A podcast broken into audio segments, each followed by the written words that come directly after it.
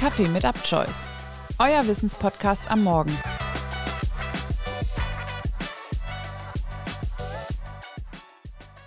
Guten Morgen am Mittwoch bei Kaffee mit Upchoice. Vor drei Wochen habe ich euch hier in der Mittwochskategorie Natur und Nachhaltigkeit mehr über Massentierhaltung erklärt. Falls du nicht mehr weißt, wie man in Nutz-, Heim- oder Wildtierhaltung unterscheidet, welchen Status Nutztierhaltung besitzt und wie diese in der Realität umgesetzt wird, dann hör doch gerne nochmal in Teil 1 vom 26. April rein.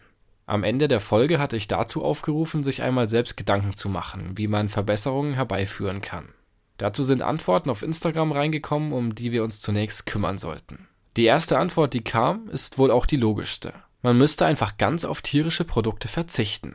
Zumindest könnte man einmal im Kleinen starten, dies reduzieren oder sich vegetarisch ernähren. Laut einer Statistik des Instituts für Demoskopie Allensbach waren in Deutschland 2022 rund 7,9 Millionen Menschen vegetarisch.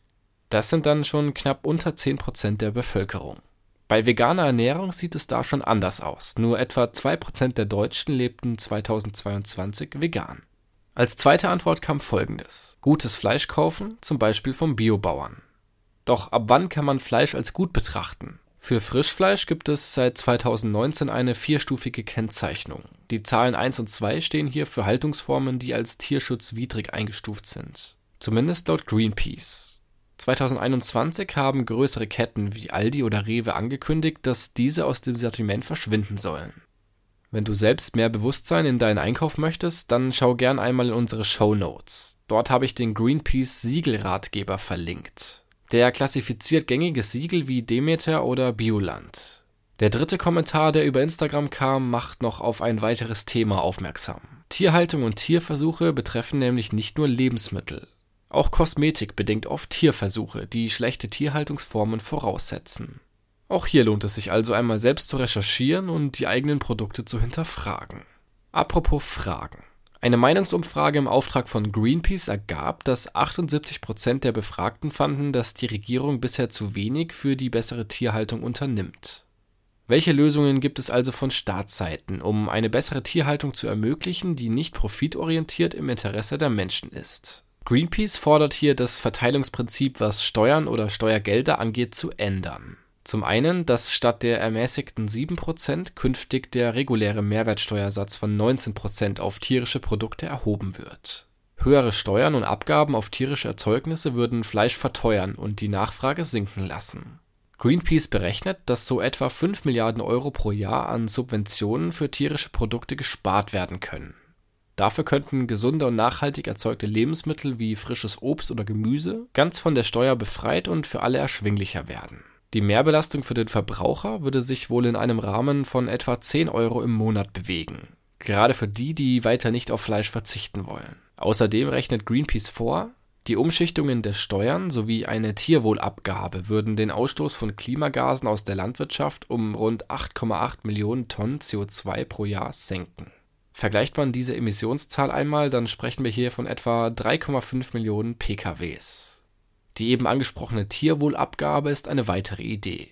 Maximal 50 Cent pro Kilogramm Fleisch und dem Bund würden jährlich rund 4 Millionen Euro mehr zur Verfügung stehen.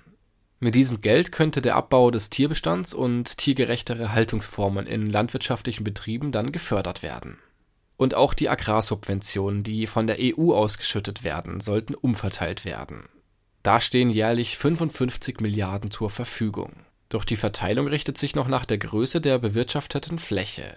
Greenpeace fordert also, die Betriebe zu unterstützen, die ihre Tiere artgerecht halten und umweltschonend wirtschaften. Falls du jetzt nach diesen anderthalb Folgen über Tierhaltung tatsächlich darüber nachdenkst, deine Ernährung etwas umzugestalten, habe ich noch ein paar nützliche Tipps für dich. Die Albert-Schweitzer-Stiftung für Tierwohl hat mit der Vegan Taste Week eine Website kreiert, die Anfängern über 400 Rezepte, Alltagstipps oder Wochenpläne zur Verfügung stellt.